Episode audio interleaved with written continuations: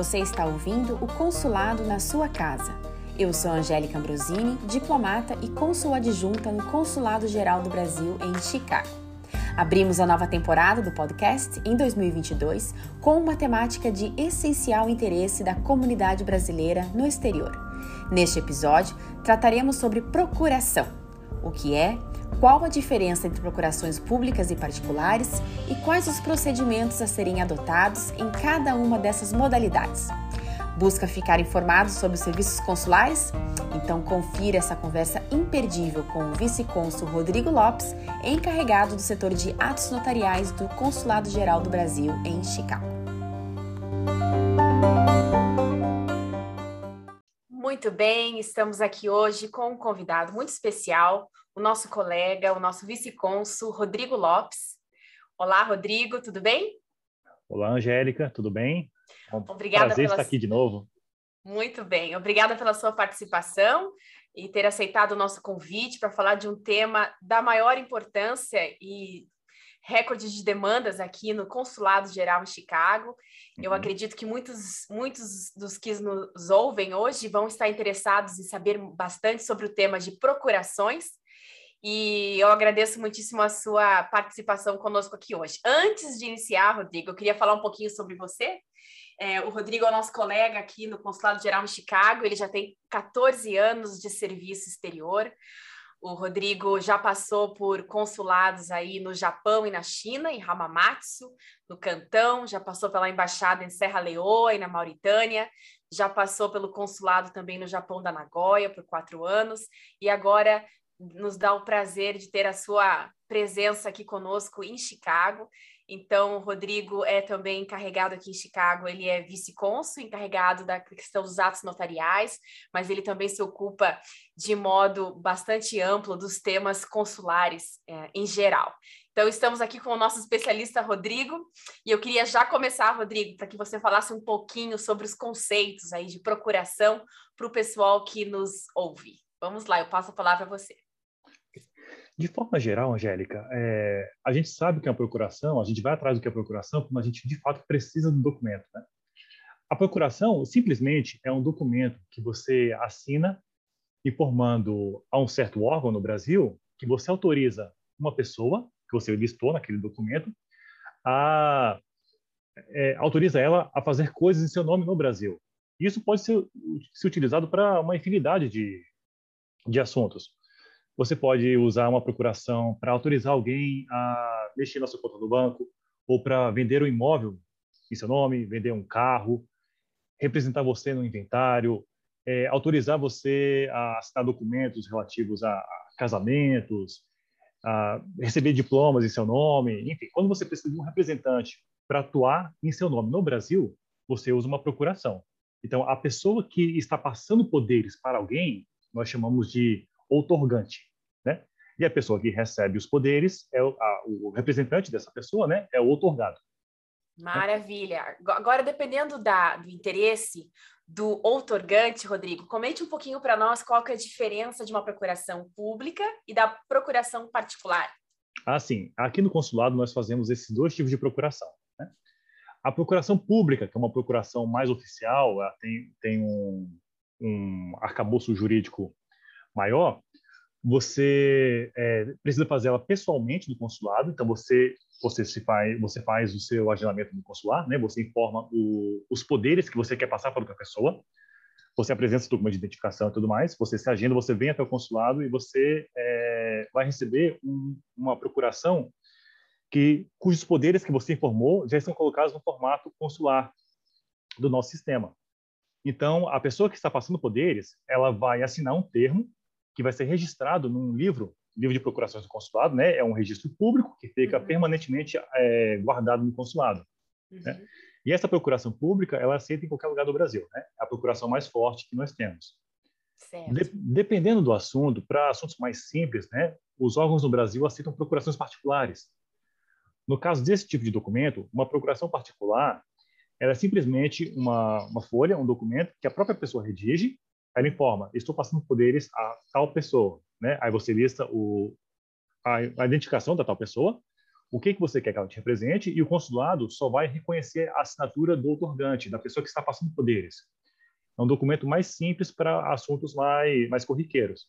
Certo. Então, a gente sempre recomenda, antes que a pessoa faça uma procuração, que ela entre em contato com o órgão que vai receber o documento no Brasil para perguntar: eu posso usar, nesse caso, uma procuração particular? Uma procuração pública? Né, justamente para a pessoa não fazer um documento que não vai poder ser aceito no Brasil. Uhum. Agora, um detalhe, Rodrigo, em relação à segunda via, se precisar de novas vias, aí seria, no caso, a procuração pública, né? Exato. Como eu falei com você agora há pouco, né, a procuração pública ela é registrada no, o termo dela é registrado no livro de, de procurações do consulado. Então é um é um processo público que é aberto a qualquer pessoa. Então no futuro, caso pessoa, a, a, o interessado precise de uma cópia dessa procuração, ela pode requerer junto ao consulado. A gente emite uma segunda via desse documento. Uhum. Só que é uma pergunta que a gente sempre recebe, né? É a seguinte: é, eu posso ter a mesma procuração que eu fiz alguns anos atrás, mas eu posso alterar uma coisinha, outra, um nomezinho, às vezes trocar a data, porque é, é o mesmo texto, mas eu, eu, preciso que ela seja uma procuração mais recente. Uhum. Ou a legislação impede a gente de fazer qualquer alteração numa procuração já feita no consulado. Então, o consulado pode emitir segundas vias, quantas vias a pessoa quiser, de uma procuração pública, mas o texto dela é idêntico ao texto feito na época. Caso a pessoa, é, caso a pessoa precise fazer qualquer alteração, ela precisaria fazer uma nova procuração, um novo termo, um novo número de registro, um registro novo para poder ser usado no, no Brasil. Perfeito, Rodrigo. E agora, em relação ao modus operandi, vamos falar um pouquinho sobre a necessidade de estar presencialmente ou não. Então, as procurações públicas poderiam ser feitas apenas pessoalmente, certo? E as procurações particulares podem ser feitas via correio? Sim, sim. Para fazer uma procuração pública, você precisa que a pessoa venha até o consulado, né, assinar o, o termo da procuração, né? Então, é uma coisa que vai para um registro permanente do consulado. As procurações particulares, é, elas são um simples reconhecimento de firma. Então, o reconhecimento a gente pode fazer tanto pessoalmente, aí no caso, o reconhecimento de firma é por autenticidade, a pessoa vai vir até o consulado, assina o documento na frente do nosso agente consular, e o consulado coloca uma etiqueta falando: reconhecemos que o cidadão tal esteve aqui e assinou o documento na nossa frente. Reconhecimento de firma por autenticidade. A pessoa também pode pedir por correio. Então, seria um reconhecimento de firma por semelhança. A, a, pessoa seria autorizada no consular a fazer esse reconhecimento, então mandaria por correio para o consulado a folha da procuração, já toda impressa, já assinada, e junto com essa procuração particular, mandaria um documento de identificação brasileiro com a assinatura dela. Então, o consulado vai comparar a assinatura da procuração pública com a do documento brasileiro, vai ver que elas são semelhantes e vai colocar uma etiqueta no documento falado. Reconhecimento de firma por semelhança muitos lugares no Brasil não aceitam esse tipo de, de reconhecimento. Eles exigem que a pessoa esteja diante da, do, do, agente consular, seja um, um reconhecimento de firma por autenticidade. Então, mais uma vez, é importante, antes de fazer uma procuração, perguntar para o lugar que vai receber a procuração. Qual tipo de procuração vocês precisam? Exatamente. Essa, essa questão é bastante importante, para que o órgão defina a modalidade específica que ele exige, né? Para que a Exato. pessoa também possa aí, maximizar o seu tempo e dinheiro né, nesse esforço de obter a procuração. Agora, Rodrigo, vamos falar um pouquinho sobre uh, uh, o, o processo, o procedimento. Então, quem pode solicitar procurações no nosso consulado?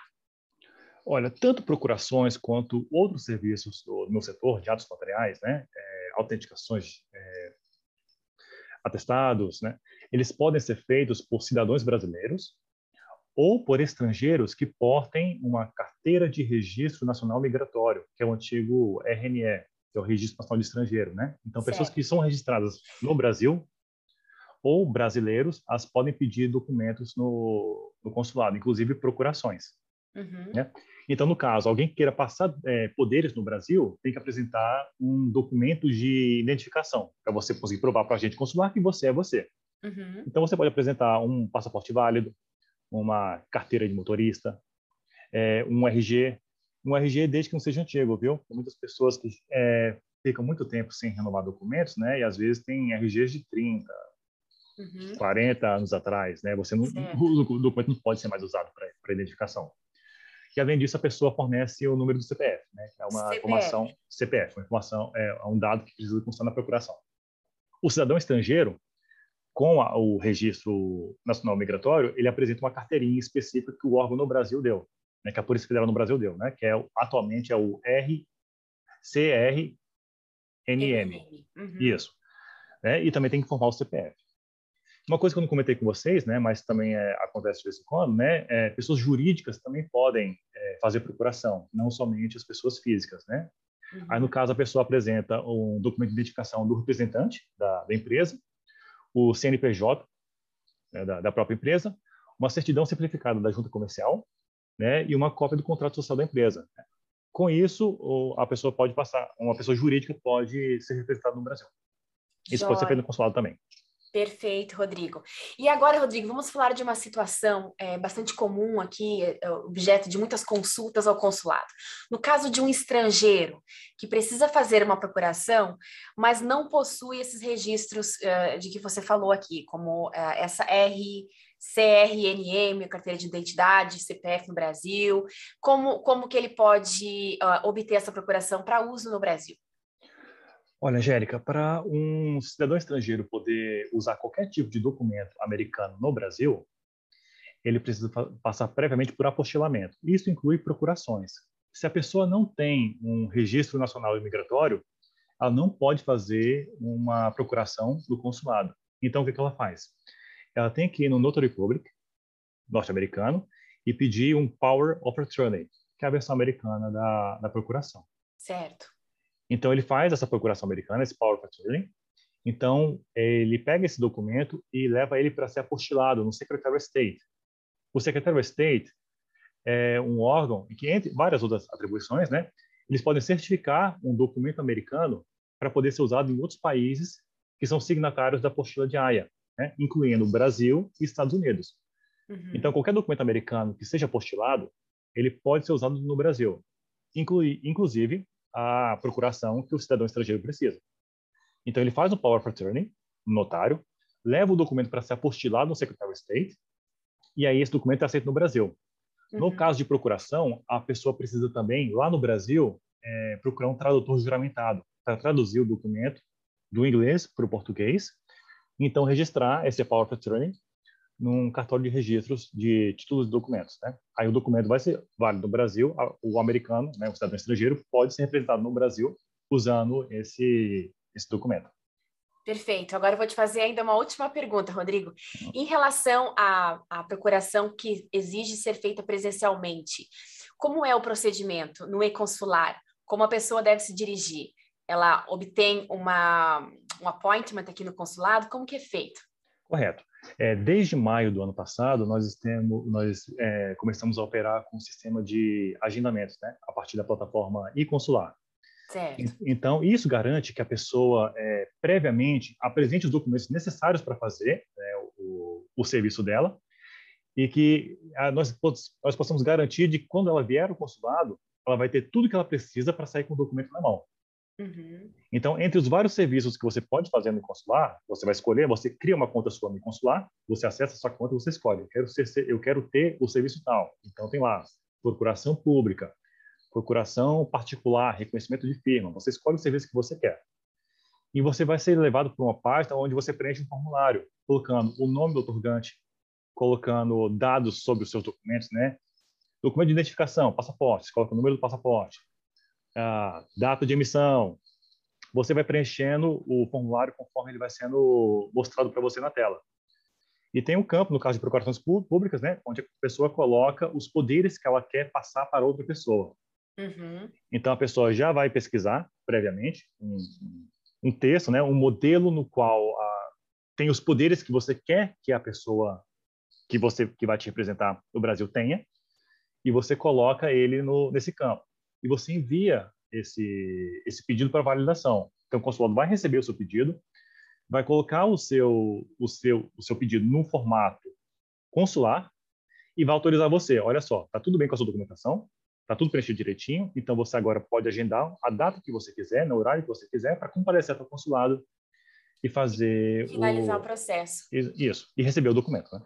Exatamente, com toda a segurança e a certeza de que está com os documentos certinho, em dia e que está dentro do, dos requisitos necessários, certo, Rodrigo? É, é, um grande progresso que antigamente, quando a gente não tinha agendamento, as pessoas podiam ficar um tempo no consulado esperando, né? Chega aqui, é, tem que esperar um, um guichê para ser atendido, e aí, na hora de ser atendido, é informado, oh, desculpa, você, você não trouxe o seu passaporte, você uhum. esqueceu de apresentar tal coisa, né? Desculpa, a gente não vai poder te atender hoje, né? Isso causa uma grande frustração para a pessoa. É, Exatamente, facilita a vida tanto do consulente como do agente consular. Isso. Rodrigo, eu queria agradecer imensamente a tua participação aqui hoje e eu quero aproveitar para convidar os nossos ouvintes a continuarem a nos seguir aqui no nosso podcast. Essa é a nossa, nossa inauguração este ano, nosso episódio número um da nossa nova temporada de 2022. Então, muito obrigada àqueles que nos escutam. A gente vai continuar esse ano aí, estamos animados, Rodrigo, para nos aproximarmos ainda mais da nossa comunidade brasileira aqui da nossa jurisdição, com temas da maior importância para os nossos consulentes. Hoje nós estivemos aqui com o Rodrigo Lopes, que é o nosso vice-cônsul é, dos atos notariais aqui no nosso consulado em Chicago, não percam as próximas edições, nós estaremos falando, além dos assuntos consulares, sobre assistência a brasileiros, empreendedorismo, língua portuguesa, cultura brasileira, promoção comercial, saúde, bem-estar. Então, muito obrigado àqueles que nos assistem, que nos ouvem hoje, não é? E continuem aí nos seguindo nas redes sociais, no nosso arroba CG Brasil Chicago no Instagram. Um abraço a todos e até a próxima.